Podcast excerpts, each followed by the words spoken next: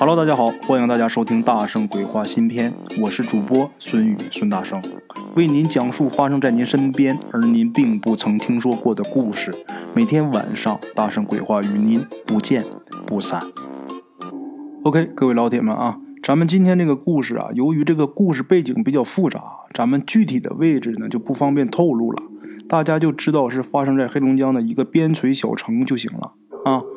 事情呢是发生在一九九零年。这一年呢，改革的春风啊，终于是吹到了他们这个边陲小城。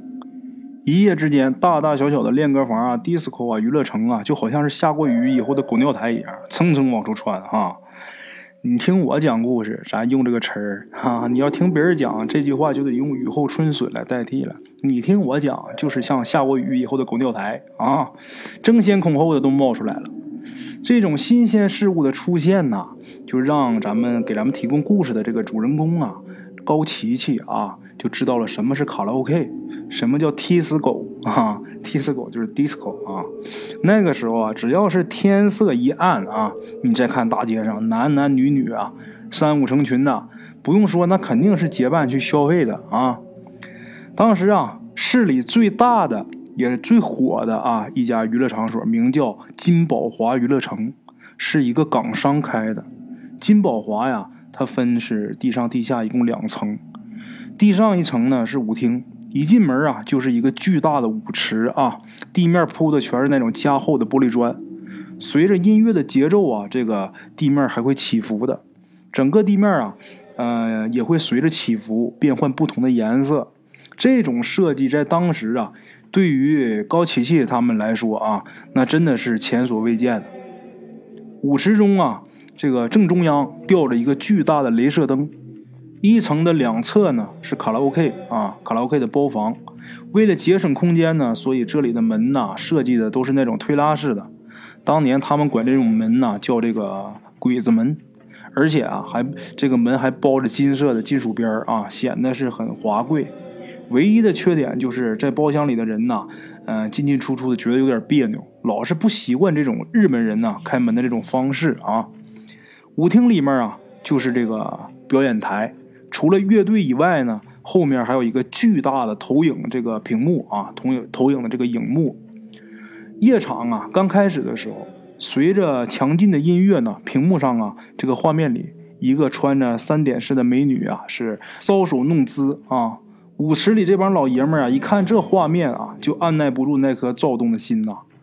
这可能也就是当年这个迪斯科非常火爆的原因之一啊。在靠近右侧的角落呀，是这个水吧以及这个吧台，通往地下一层的这个入口啊啊，在这个酒吧的侧面。那个时候，高琪琪他们呢，经常到这里边来玩不过地下一层啊，高琪始终没有机会下去过。因为门口啊，不光挂着非会员止步的这么一个牌子啊，还整天有人在那把守。据说呀，能下去玩一把的人都不是一般人，像他们这种就是小小年轻啊，嗯，半青子，人家按连边儿根本都不让你沾，不让你靠。不过呀，听去过的朋友说啊，下面全是豪华包房，里面全是高级的设施，就连服务员呢都是按照这个港台明星那模样挑的。光是说话那种浪浪的那个语气啊啊，浪声浪气的就让人受不了。而且呢，全程都是跪着服务，说是这个客人想怎么的都行啊。这个高奇迹听他这么一说呀，他当时那个心也是没办法再平静了，心想他妈的，我有钱了，我肯定得下去见识见识。不是说怎么都行吗？那行，他妈到时候我让你现场给我来套猴拳，他妈的，我看你能不能打得出来。不过啊，他这种想法啊还没有热乎呢，金宝华就出事了啊。高琪琪回忆啊，记得当天呢是一个礼拜五，下了晚自习呢，他们几个同学啊就说好了，吃完饭啊去嚎两嗓子去啊。当时就在离这个金宝华不远的一个串店里边喝酒，喝到晚上八点多钟的时候啊，突然间就听着这个街上的消防车拉着这个警报的声音啊。紧接着呢，就见好几辆消防车呀，就奔这个金宝华那个方向就去了。当时呢，他们还合都合计啊，都在想，不会是他妈金宝华出事了吧？啊！等他们出来一看，我靠，金宝华那边火光冲天呐，好几辆消防车啊，正对着这个大火在那喷水呢。由于火太猛啊，再加上有不少的警察在维持秩序，人们呢就是这些看热闹的，是没办法靠前的。当时那现场别提有多惨了，金宝华那大门都给烧变形了啊！里边的人呐都挤到一起啊，就见这个呃，有的人呐全身是火呀，连滚带爬的往外冲，头顶是噼里啪啦往下掉砖头啊、瓦块啊这些东西，建筑材料啊。有的人就是没烧着的，也给炸死了，那真是鬼哭狼嚎的。大火着了足有两个小时啊，这才渐渐小了啊。这个救火队啊，才开始进去抢救去。这个消防队员才开始到里边去抢救，陆陆续续的往外抬死尸，那太惨了。里面的人烧的就比这个烤苞米都糊，还冒着烟呢。高琪琪旁边一个同学呀，姓孙啊，小孙嘴里边还嘟囔着。哎，你说这要是往上撒点这个孜然和辣椒面，也不知道能不能好吃。这王八犊子这时候还能说出这话啊！高琪琪听他这么一说，他顿时觉得自己有点反胃。他刚想起刚才在串店吃那烤鸡翅了啊！这时候人群里边就有人骂，就说什么声音还挺大。我就说这地方早早晚晚得出事儿，没人他妈屌逼我，这下好死了他妈这老些人，活他妈该！我靠，这谁呀？说话这么牛逼啊！循声望去啊，发现这个牛人呢，离高琪琪并不远。高琪琪转头仔细打量了一下啊，这个人的样子也就是三十多岁吧，头上啊戴着一个狗皮帽子，五短身材呀，小鼻子小眼小脑袋瓜，上嘴唇上啊挂着两撇狗油胡啊，这个下巴呢，下巴颏这儿啊稀里八叉的长了那么几根黄毛。身上呢穿着一个皮大衣，这个吊漆吊的就跟那个花牛那个牛屁股似的啊。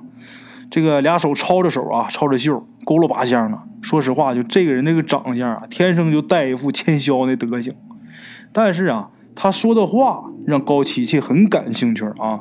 他就横跨了几步，我就凑到这个人跟前。这时候他才闻到这个人身上一股酒味儿。哎，叔，这到咋回事啊？你唠唠呗，我听你说话好像明白似的。听高琪琪跟他说话，这个狗油壶啊，斜着眼睛看了看他，明显呐，这个脸上带着一丝警惕的表情啊。迟疑了一会儿，才说：“唠个屁！你个小孩伢子，瞎打听啥？”说完了，他转身就要走。那高琪琪能让他走吗？就他的小身板，高琪在后边一把就给他拽住了啊。这时候，高琪琪那几个同学呀，也都凑过来了。见这架势，以为要打仗呢啊，骂骂咧咧的，那过来薅住他就要动手。高琪琪赶紧把他同学给拦下了。这货妈手不动弹了啊，这嘴还不闲着，就这个狗油壶。哎，你撒开我，小逼崽，你敢动我一下，你试试。哎，叔，我找你唠了，你上那么大火干啥呢？走，找个地方喝酒去，走。说完啊，也不管他愿不愿意啊，高琪琪啊，再加他这个同学，那是连拖带拽的啊，就把这个狗油壶啊，就给弄到刚才他们喝酒那个串店了啊，找了个包房啊，就给摁他了哈。开始的时候，这个狗油壶不合作，等他们把酒给倒上了啊，这货见酒那就平静多了。不过呀，他端酒杯这个姿势倒是挺特别的。通常人啊，端杯的时候手指都很自然的分开着啊，他却不同，他除了拇指以外啊，其他四根手指啊都紧紧的贴在一起，就握杯的时候显得很生硬啊。干了几杯酒以后，这狗油壶啊放松了不少，啊干巴拉瞎的这个脑瓜门啊也有了点光泽了啊，端着酒杯啊开始自言自语：“哎，事大了，事大了，全他妈跑出来了。”说完呢，这货又连周了几杯，然后就不吱声了。他们几个还等着下文呢，见他半天不说话，就光顾着喝酒吃羊肉串这家伙一顿扒下，这照的大油光满面，可算是照饱了啊！这货照饱以后，这才满足，用那双啊小黄眼睛扫视了一下这个高琪琪他们这一圈这才问道啊，问高琪琪他们：“你们知道金宝华？”为啥死这些人吗？为啥呀？香港老板跟你有仇啊？你放的火呀？别瞎吃是胡咧咧，我这样我能认识香港老板吗？那你赶紧，你别磨叽了，你还卖什么关子啊？狗油壶啊，白了高琪琪一眼，又接着说：“这里呀，原先就烧死过人呐，这底下呀，都是冤鬼呀。原来呀。”金宝华娱乐城的前身是他们这个边陲小城这个市里边的老公安局。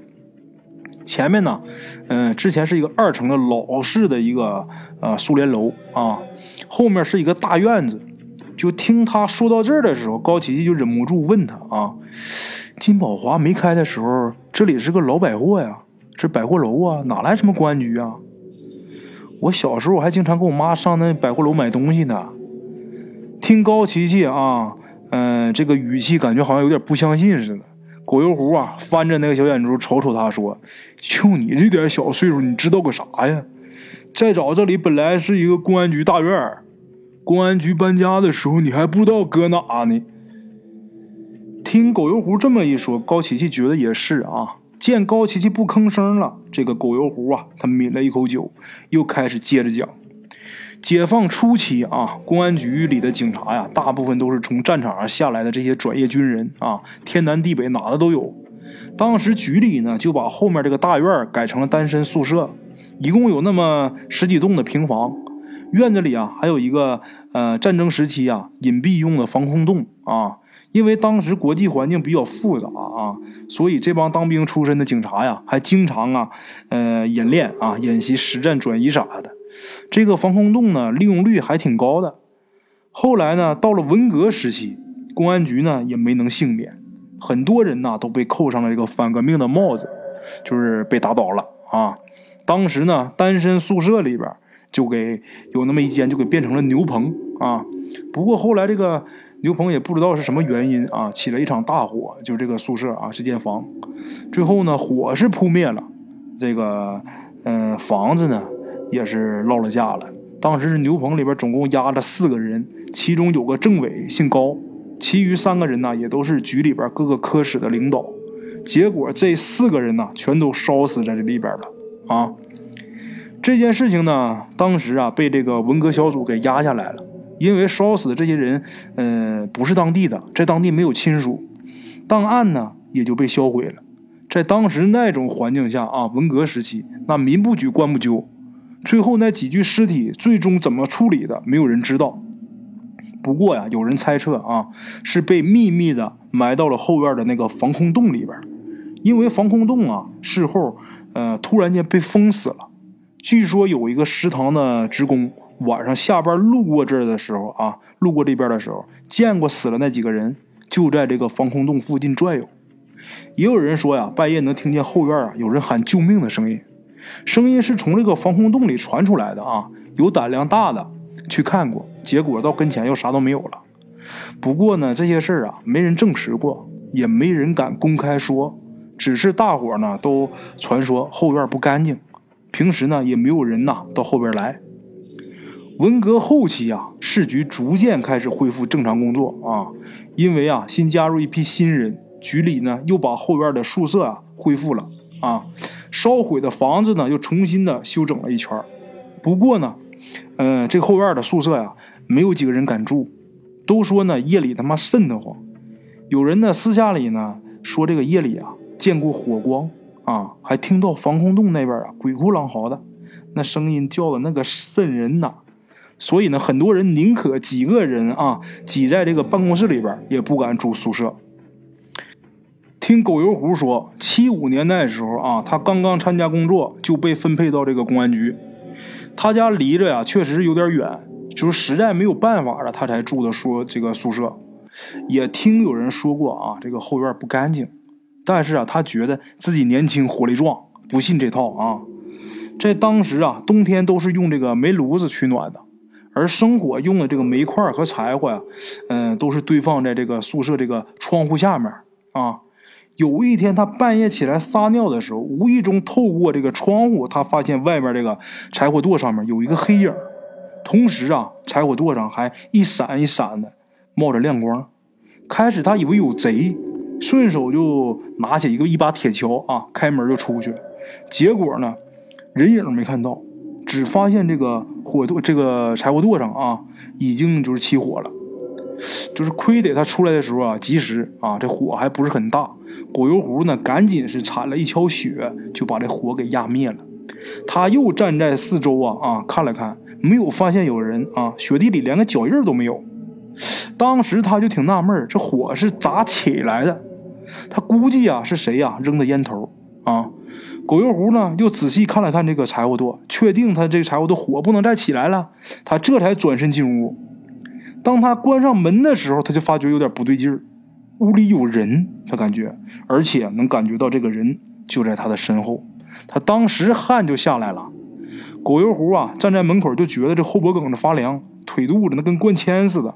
他也不敢转身啊，也不敢往前跑，就那么一步一步慢慢的往炕边挪，把那尿罐子踢翻，他都没敢过去扶去啊，他没敢扶起来。总算是挪到这个炕边以后，他一头就扎到这个被窝里，然后就不敢露头了。也是哈，他当时也就是十八九岁吧，他哪经历过这些事儿啊？狗油壶啊，就蜷缩在这个被窝里喘着粗气啊。他是希望赶紧睡着觉，睡着就不害怕了。但是人就是这这么回事，就这样啊。你越是精神紧张，你越是睡不着；越是害怕什么呢，你就越能想到什么。他也可能是在被窝里闷的时间太长了，就有点缺氧啊。他慢慢的就迷糊过去。就在这时候，他隐约听到啊，外屋门开了。他仗着胆子把这个被子啊掀开一角，就从啊，嗯，就从这个被这个缝里边啊，就见外面啊进来好几个人。不过啊，这些人脸都是模模糊糊的啊，看不清长啥样，但是身上这个破衣烂衫的。这几个人呢进来以后呢。就像这个排队一样啊，一个挨着一个，都过来啊看他。狗油壶呢，在被窝里边都吓堆了，就感觉这心都在嗓子眼了。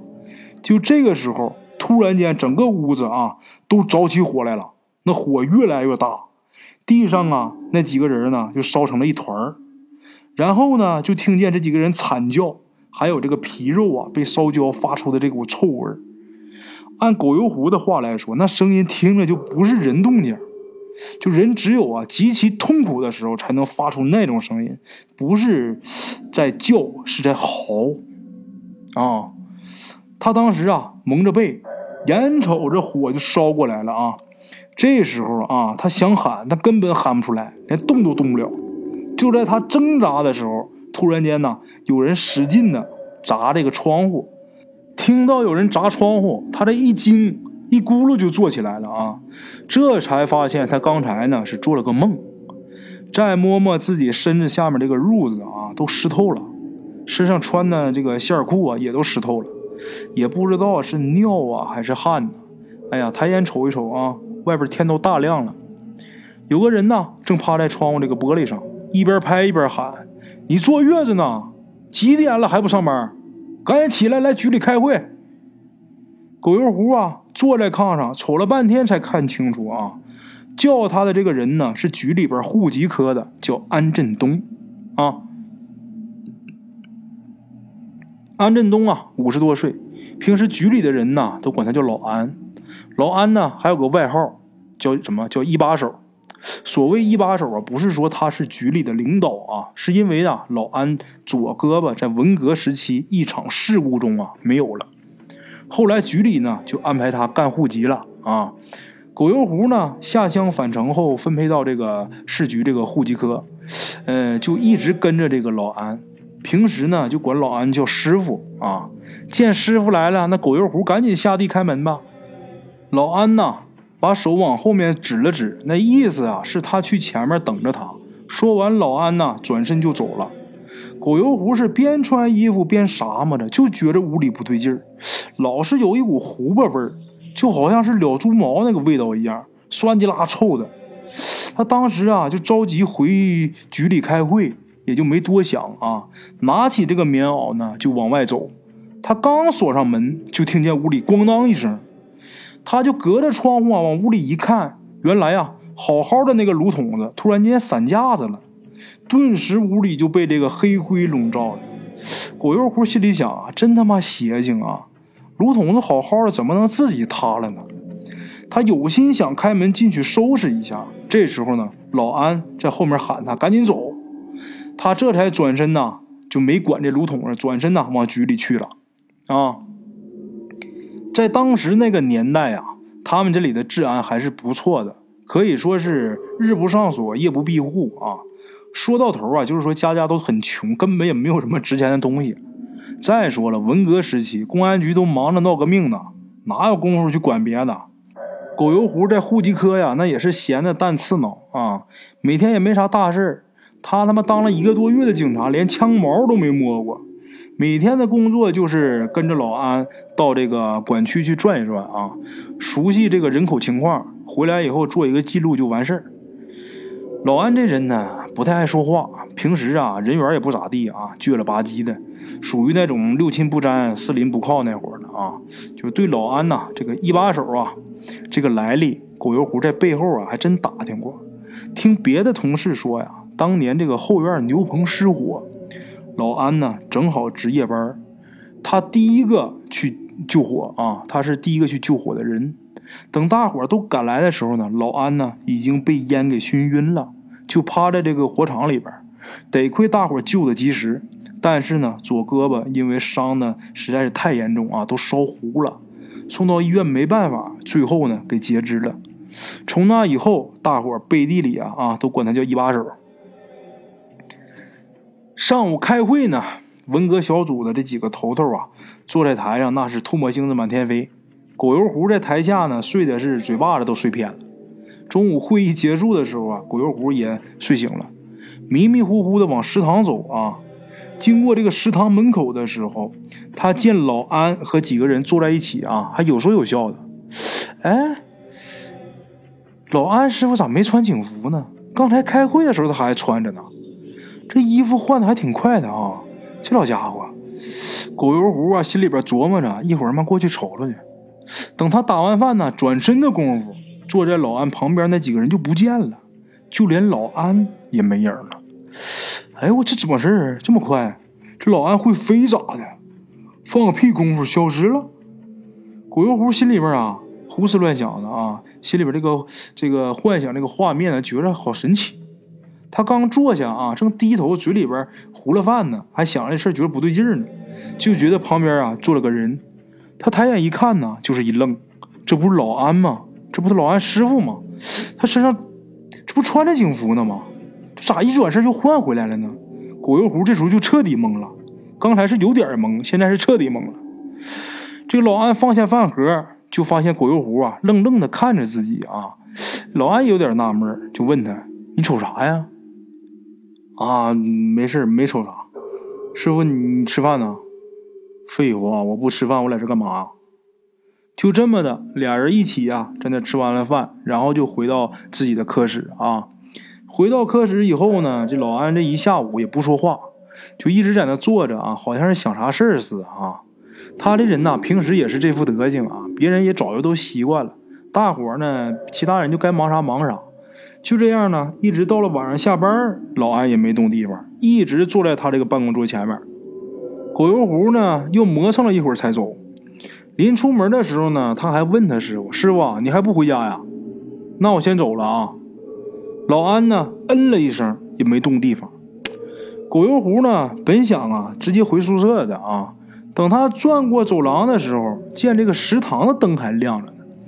他心想啊，这么晚了，也不知道还有没有饭了啊。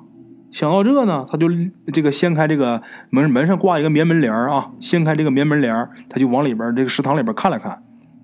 当他掀开帘子的同时，他发现有几个人影从食堂的另一个门出去了。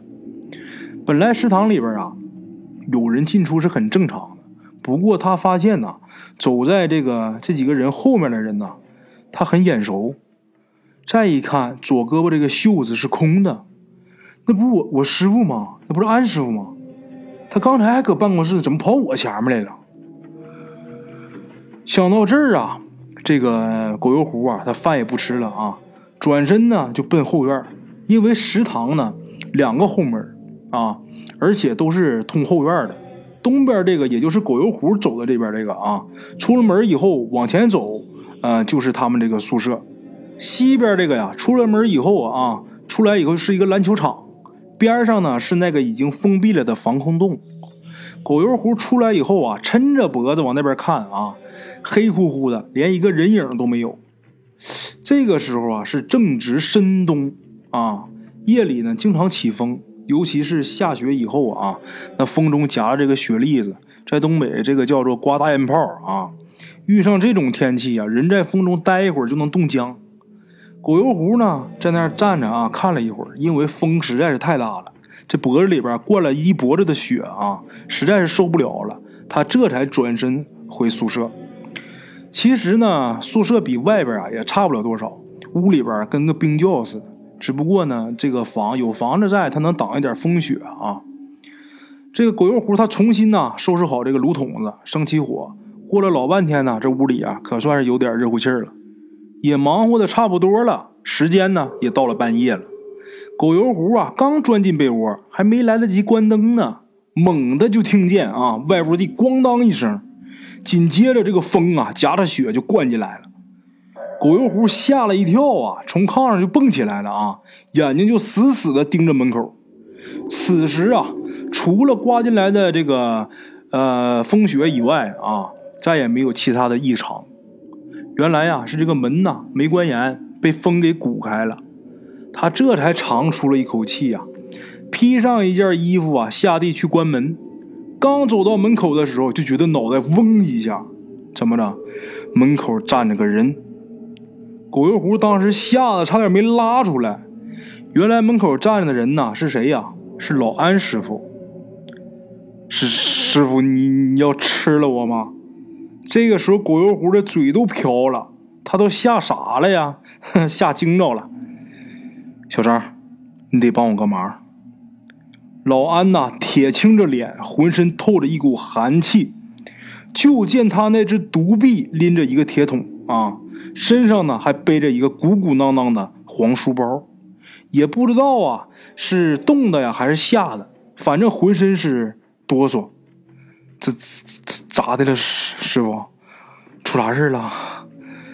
他这时候啊，这个狗油壶他稍微是松了一口气啊。你赶紧的，拿上铁锹、斧子，跟我去一趟防空洞，快点啊！拿啥？狗油壶让老安呐给整懵了，还没反应过来呢。拿锹，拿斧子，赶紧的！你磨叽个球啊！啊啊啊啊！斧子，我这有，我去拿去。狗油壶心想啊，这老东西今天是他妈吃撑着了还是咋的？大半夜的上我这折腾啥呀？狗油壶是左手拎着铁锹，右手拎着斧子，就跟在这个老安的身后啊。他也不知道老安这这是要干啥，心里边合计着，他他妈这是要作死吧？这大冷天上防空洞干啥呀？狗油壶啊，还是头一次来到这边，就见这个防空洞啊。呃，里面啊是一道这个水泥门啊，这个最外边呢是用这个铁筋呐焊成的这个栏杆啊，栏杆门。嗯，用一把就是特大号的这个铁锁呀，把这个门给锁着的。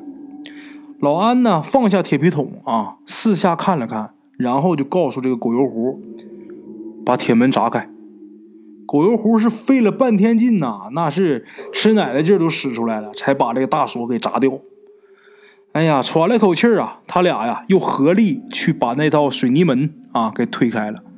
这时候呢，老安从这个兜子里边掏出一团白花花的东西，让狗油壶啊揣在这个贴身的兜里。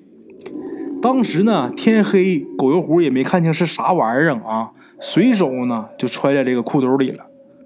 水泥门呐看着挺厚重啊，其实不沉。他俩也没怎么费劲儿啊，就把这门给推开了。那有那么一人多宽那么一个缝吧。就在这时候，就能感觉出来，就从这个防空洞里啊涌出一股阴森森的寒气。老安呢站在门口啊，运了运气，给人的感觉就好像是他下了多大的决心似的啊。嗯，然后呢，他就先走下去了。狗油壶开始他不打算跟进去，他心里有点害怕。可是不跟着师傅啊，又觉得过意不去啊。人就是这么回事你给人当徒弟的是吧？那师傅都下去了，你还等啥呢？他这才硬着头皮也跟下去了。老安的这个手里啊，也不知道啥时候多了个手电，看来他是，呃，准备的很充分啊。刚进洞的时候感觉阴冷，不过越往下走啊，这个温度啊就没那么低了。不过那种阴森森的感觉却是越来越重。老安走在前面，一句话不说，狗油壶呢在后边跟着，连屁都不敢放一个啊。就这么的，两个人啊。走了有几十米以后，老安突然停下来了啊，然后呢就显得很激动。就见他呀用单臂啊夹着铁桶，往地上倒着什么，倒了一点以后呢，就把这铁桶递给这狗油壶了。狗油壶是顺从的接过了老安手里的这个铁桶啊，还挺沉，咣里咣当的，里边乱晃呢，感觉好像是液体啊。他心里琢磨，但是嘴上也没敢问。老安腾出手以后呢，就用他那个独臂啊，就开始翻土。这个手电筒呢，就挂在自己这个脖子上啊。手电筒在脖子上挂的一晃一晃的，就是摇摆的这个光柱啊，就让人看着发晕。狗油壶是仗着胆子问：“呃，师傅，呃，要不我帮你挖得了？”师傅，老安呐，没有管狗油壶，根本就没有搭他的茬。这个老安没有搭狗油壶的茬，却自己自言自语的啊，在那说：“我都搭进去一条胳膊了，你们还想咋的？该找的你们不找，我好惹是不？逼样的，我也不让你们好。”这个时候啊，洞里只有老安呐念叨的声音和挖土声，狗油壶啊是大气都不敢喘。也不知道为什么，他总觉得这洞里啊，不止只有他们两个人，黑暗中好像有很多双眼睛在盯着他们一样。狗油壶啊，越想越害怕，脚底下不自觉的就慢慢的往洞口那边挪。这时候就听老安呐低声喊：“浇油！”这一声吓得狗油壶一跳啊，他当时就愣住了。我让你浇油，你听见没？拿过来。说着呀，老安一把就把狗油壶手里这个铁桶给抢过去了啊，顺手就扔到他刚才挖过的那个地方，然后又颤抖着在上衣兜里啊摸索着掏出火柴。这时候狗油壶才明白，老安这是要放火呀。原来那桶里装的是菜油，虽然这个不及汽油啊易燃，但是菜油这东西啊，那烧起来那火势那也是不可挡的。有句话，火借油微，顷刻间啊，这个洞中啊亮如白昼。借着这个火光，狗油壶啊看清楚了，老安烧的是几个扎着口的麻袋。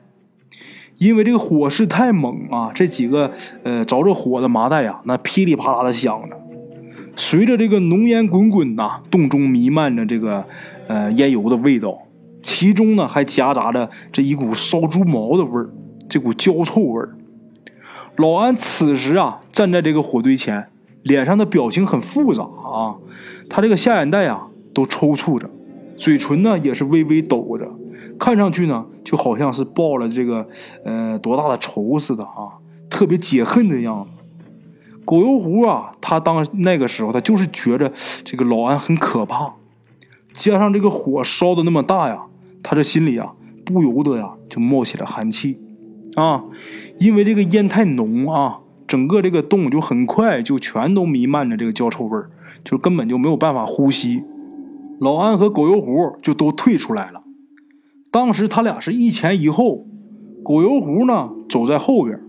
就在快到洞口的时候啊，很明显的，狗油壶感觉自己的胳膊被人狠狠的蹬了一下，他晃了一下，好悬没坐地上。这把这狗油壶可给吓坏了，因为当时洞里只有他跟老安，而老安又一直走在他的前面，拽他这个人能是谁？狗油壶那妈呀一声，一个箭步就窜到老安的前头去了。老安也吓了一跳，还骂他：“你他妈叫唤啥？刚才有被人在我背后拽我一下。”老安听了以后啊，脸色呀立刻就白了。也很紧张的往洞里看了看，别瞎咧了，赶紧过来把洞口关上。说着，他就伸手去拉那个水泥门啊。就在这个时候，狗油壶很清楚的看到了一只手，一只烧的焦糊的手按在了老安的胳膊上。同时呢，老安也发现了自己被拽住了，吓得是一哆嗦就跪地上了。狗油壶这个时候啊，那最恨的就是他爹妈呀，咋没给他多生几条腿呢？这货见这情况，一溜烟啊就跑回宿舍去了。还是老规矩，关门上炕钻被窝，那顾头不顾腚的。这个时候他也顾不得那老安是死是活啊，他就是担心那只手可千万别追过来。他心里边还默念呢，但愿吧老安也能跑了。不管了，你个老不死的，你说大半夜他妈跑那放什么火呀？这下他妈完了完了。就这样一直熬到天明啊，倒也没有出现什么异常。早上就听外面有不少人在外边吵吵把火的，这个时候狗油壶才敢从被窝里边钻出来。听声音呐，是从防空洞那边传来的啊。他心里边琢磨，不会是昨天晚上放火的事被人发现了吧？狗油壶心里边啊想着，赶紧也跑出去看。此刻呢，防空洞这个周围呀围了一大圈的人。原来呀。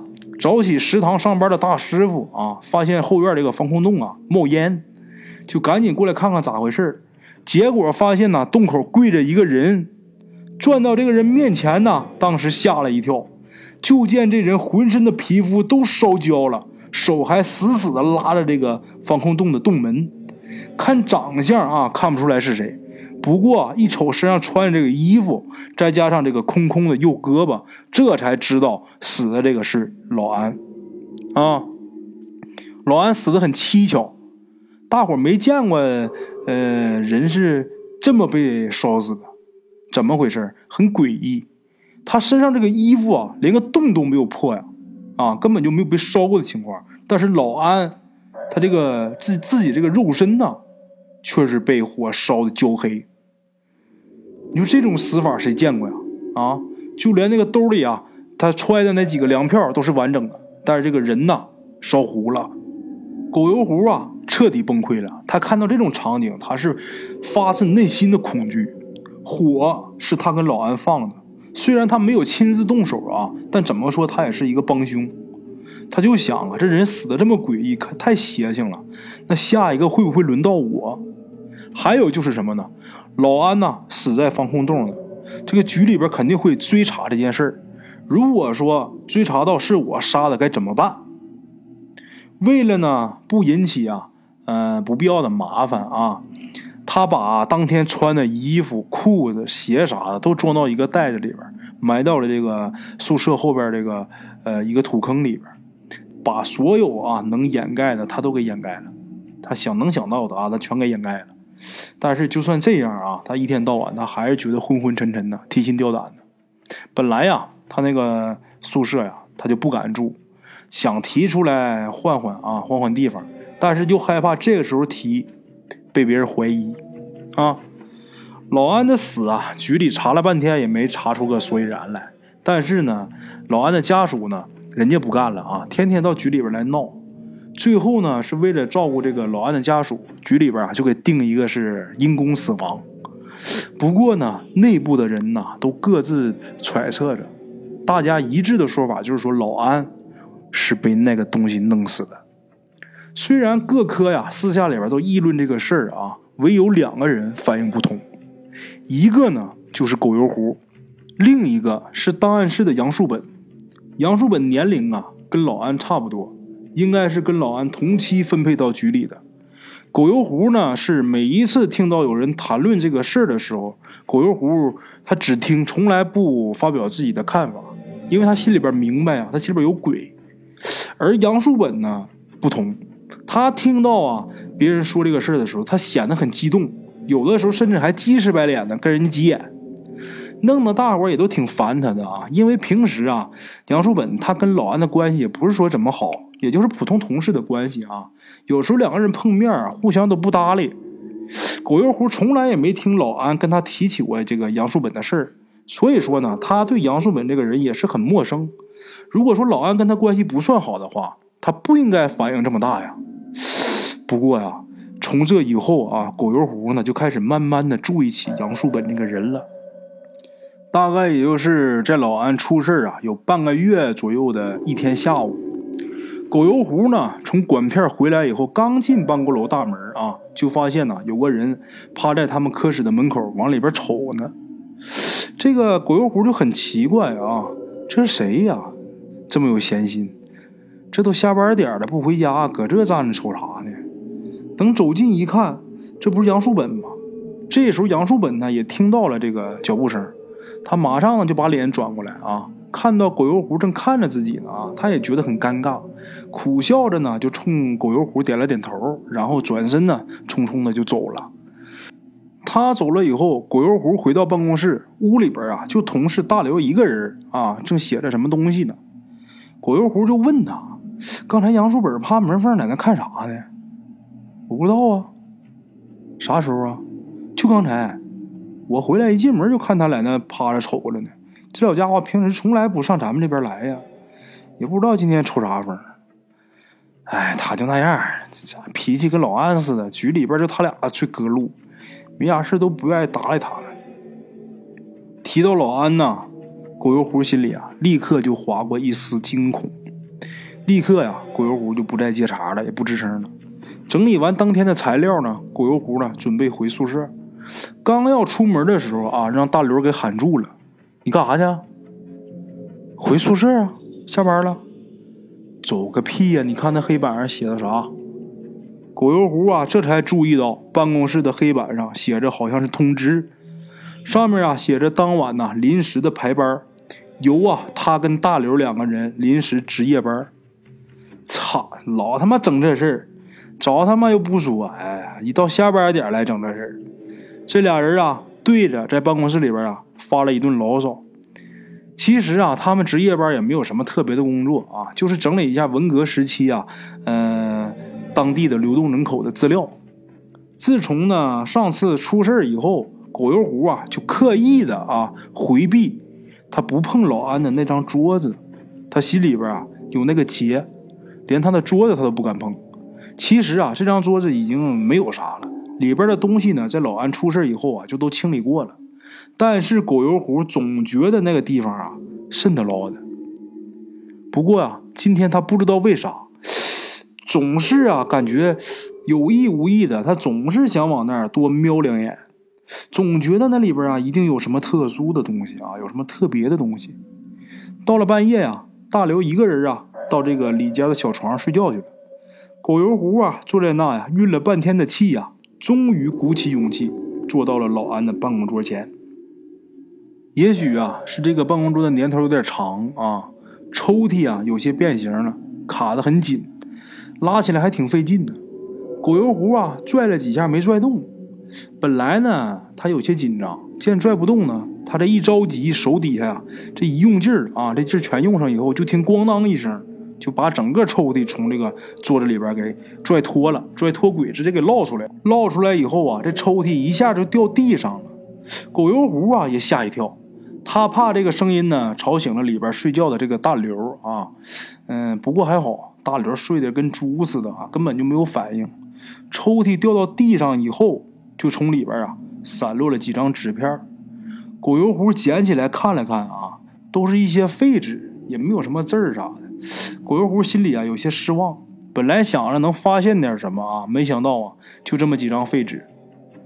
他弯腰啊捡起抽屉准备装回去的时候，就在他手托着抽屉底部的时候，感觉好像有什么东西啊粘在这个抽屉的背面。狗油壶啊赶紧把这个抽屉啊扣着放在桌子上了，就见底部啊有一个用这个图钉钉着的塑料包。四四方方的，能有巴掌那么大吧？这个四边啊，都密密麻麻的啊，就是钉满了这个图书钉。看这个样子，应该是挺重要的东西，要不然不可能藏的这么隐蔽啊。狗油壶啊，是怀着既激动啊又惶恐的心，一个一个的把这个图钉啊全给抠下来了。这个塑料包里边是一个薄薄的绿皮日记。狗油壶啊，迫不及待的就翻开了第一页。突然呢，从这个扉页里边啊，掉出来一张照片狗油壶捡起来一看，这个照片上一共有八个人，都穿着军装，样子呢很年轻。看照片里的人呐，他发觉两个人依稀呀看着很面熟。哎，这不是老安师傅和杨树本吗？哦，那时候他还都挺年轻的时候啊。老安还有胳膊呢，这时候哈。这张照片啊，还有一点让他奇怪的是什么？为什么啊？铜牌的四个人要用笔啊打上圈儿？这种做法啊，在当时啊，是对待这个死刑犯才用的办法。带着疑问呢，狗油壶又接着翻看这个日记本。这上面啊，他感觉应该是能发现什么吧。前面几篇写的都是工作的心得和领导讲话的记录啊。当他翻到中间这个呃这个时候，这个纸上啊，赫然写着一个大大的字，什么字啊？后悔的悔字。接下来的内容啊，就可以说堪称是犯罪经过了。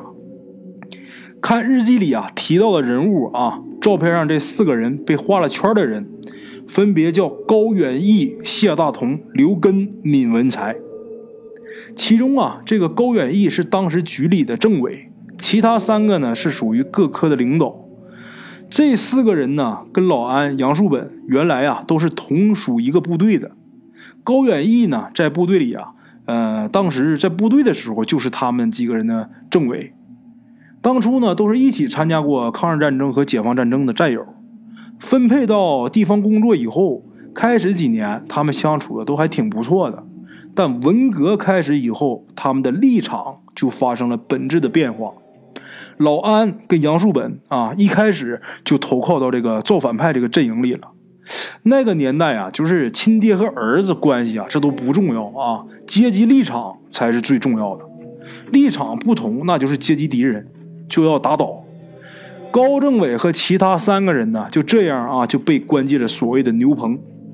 但是呢，老安和杨树本并不甘心，为了表示啊，呃，对所谓的革命啊坚决拥护，也是为了彻底铲除所谓的反革命走资派。他俩呢就策划了那场火灾，但是呢，就在火势着起来的时候，老安后悔了。看着在火海里挣扎昔日的战友，他良心呐，终于是发现了啊，良心回归了。不过呀，为时已晚，因为他们用的是汽油引的火，过去那房子又是以这个木质结构为主，火一旦要是着起来，就凭他们这两个人的力量啊，他根本是没办法控制的。杨树本呐，在旁边就吓傻了。当听到其他人纷纷来救火的时候，杨树本先溜了。老安当时就是拼命啊，往里边冲，想把高仲伟啊拽出来。没想到啊，一个木桩塌下来，砸到他的身上，结果呢，他也晕过去了。等他再醒来的时候，他发现自己的一条胳膊已经没有了。就这样，老安失去了一条胳膊。那四个人被活活的烧死。这件事情呢，正中局里造反派的下怀。后来呢，四具已经烧黑了的尸体就这么被悄悄的埋在了防空洞。没有人追查这场火是怎么烧起来的。啊，救火的人呢，只知道老安为了救火被烧成了残残疾啊，烧成了残废。日记后面啊，几页纸写的有些潦草和莫名其妙，只是重复着几句话。不是我的事儿，别来找我，他们也有份儿。看到这里啊，狗油壶有些明白当初为什么自己的房子会无缘无故的冒火了，还有屋里啊闻到那股焦臭味儿。原来老安夜里去防空洞就是为了，呃，解决这件事啊。狗油壶呢，看完日记啊，心里是，呃，越来越觉着，嗯，害怕，心里往外冒寒气。这东西啊，不能留着。想到这儿啊，他转身想打开这个，呃，炉盖啊，准备把这些东西烧了。就在他回身的时候，突然间发现他身边站着一个人，谁呀？杨树本。狗油壶着实吓了一跳啊，手里拿这个炉钩子也掉地上了。杨杨师傅，你还没下班啊？杨树本根本没搭话啊，就在那站着，直勾勾的盯着他。那种眼神啊，让人不敢直视。狗油壶心里怕的要死，但是啊，他想缓和一下这个现场的气氛，他就仗着胆子啊往前凑了几步，打算呢让这个杨树本坐下。没想到刚迈出几步，就觉得自己身子啊被人猛地推了一下，他不由自主的就扑到这个铁炉子上了。东北过去那炉子啊是用铁皮包的，铁皮做的啊，为了掏这个炉灰方便呐。这个掏炉灰嘛，方便就在这个炉子下边四个角啊，拿砖头垫着，啊，就这么你掏灰的时候会会好掏一点。它高嘛，不过啊，这样也影响这个炉子的稳定性。如果要是这炉子受外力的话，而且这个外力过猛的话，这炉子啊就很有可能会呃倒塌。啊，狗油壶扑过去啊，这当时他扑过去的时候，这个力度是很大的，因为这个人推他的时候，这个力度很猛。炉子啊不光是翻了，而且还给摔裂开了。那个是铁皮卷的炉子吗？这一摔给摔裂开了，燃烧的火炭那就散的到处都是。狗油壶摔的不轻，当时啊就动不了了，就眼瞅着屋子里边啊是浓烟弥漫。这火炭呢，首先引燃了立在门口的那个扫把，然后这个扫把又把这个门帘给点着了。没一会儿，整个屋子里边这个木质的东西啊全都着起来了。狗油壶啊，他想挣扎起来，但是感觉自己身上很重，仿佛有几百斤的东西压着他，他怎么就想起来也爬不起来。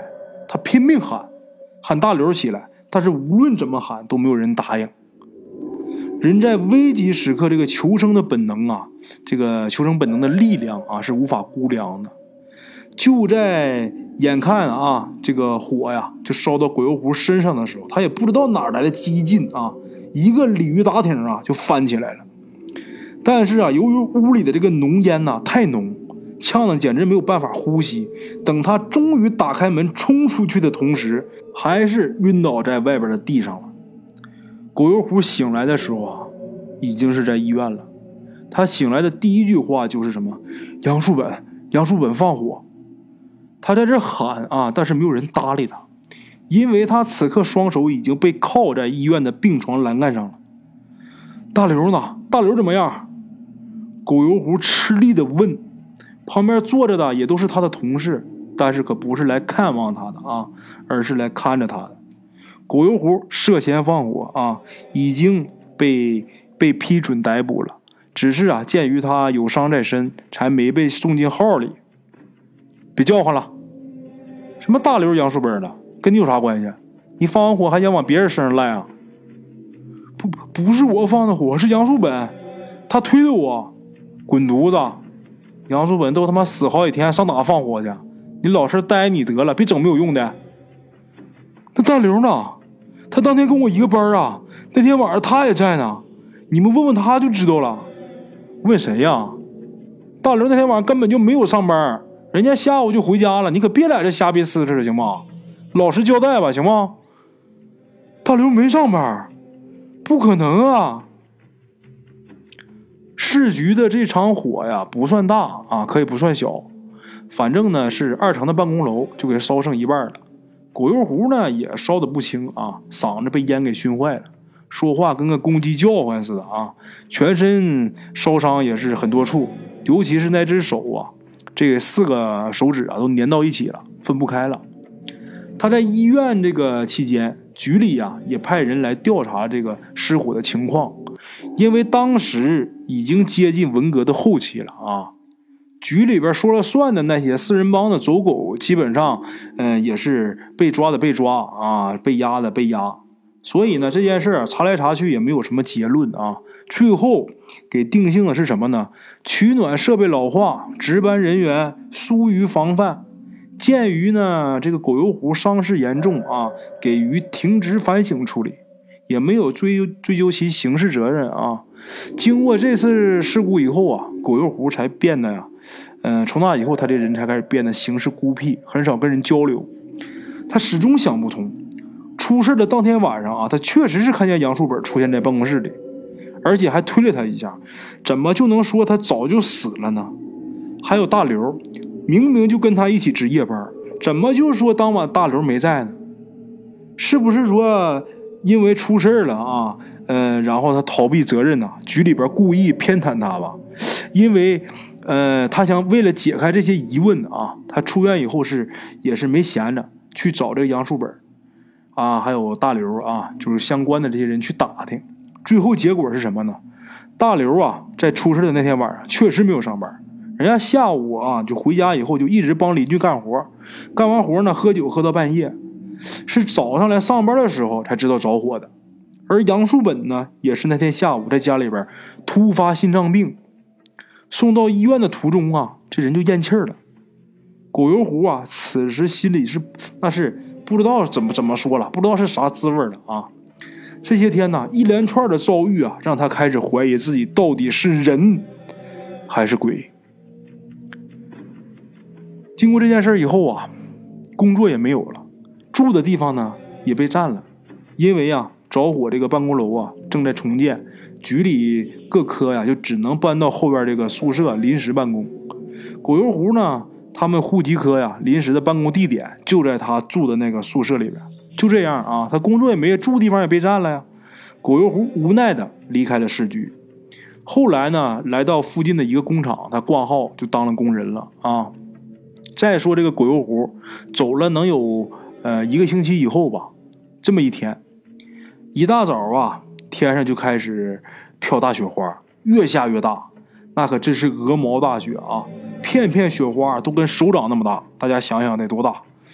当时啊，局里这个着火的办公楼啊，已经修的呃差不多了，工人呐就把这个木架子啊，就是搭到了二层，开始这个铺这个翘板。过去呃盖房子不像现在啊，用这个钢管结构搭这个脚手架。那时候都是都是用那个碗口粗的那种红松的原木，然后用那个八锯子给固定。这个跳板呢，都是用这个呃竹坯子啊，就是厚的那竹坯子给它串到一起那种的。一般像四十岁以上的人啊，基本上也都能见过这个东西啊。我小前也见过，我们那边也现在也有用这个东西的，自己搭这个搭架子，架子上面上跳板。只不过这跳板现在不是用竹坯子了，是用那种呃带孔的那种长铁板啊。那天呢，局里边上班的人呢，陆续的都往后院走。就在这时候呢，就有不少人看到啊，从这个防空洞那边，腾的一声，就冒起一个直径啊，能有那个铁锅那么大的一个火球。当时在场的人都愣了，大伙就停下来啊，站那看着。就见这个火球啊，在防空洞附近呢转了得有三四圈，接着呢就直奔这个办公楼那边就过去了。等这个火球到这个木架子上的时候啊，就一下这火球就散开了，瞬间呐，整个架子啊，就这火就着起来了。那火苗比二层楼啊，那办公楼还高。当时架子上还有不少干活的工人呢。这突如其来的这个大火，把这些人呐烧的是狼哇叫唤。没一会儿功夫，这个架子就塌了。这一切发生的太突然啊！这个院子里啊，那些人还没反应过来呢。等再想过去救人的时候，已经晚了。二十多个工人呐，啊，有几个是摔死的，剩下几个是几乎是活活给烧死的。这个事故发生以后，大伙也明白了，狗油壶呢没有撒谎，这里确实是不干净。后来市局呢也搬家了，这里啊就一直荒着。偶尔到了晚上啊，有人路过这儿的时候，还经常能见到防空洞那儿啊突突冒火苗子。不过呀。没有人敢靠近，啊，没人愿意靠近去看去。直到啊八十年代初期，市里啊把这一片地方啊划给了当时市商业局啊，商业局呢正在盖了一个百货大楼。从那以后呢，就再也没有发生过什么诡异的事儿。不过呢，这个百货大楼啊，一直也没有人什么人愿意去，都知道那地方不好。从开业那天呢，生意就非常的惨淡，没几年呢，这百货大楼也就黄了。当然呐，这些事情啊，呃，这个高琪琪啊，也都是他们也都是听狗油壶一个人自己在那磨叨啊，是不是真事儿呢？只有狗油壶他自己知道。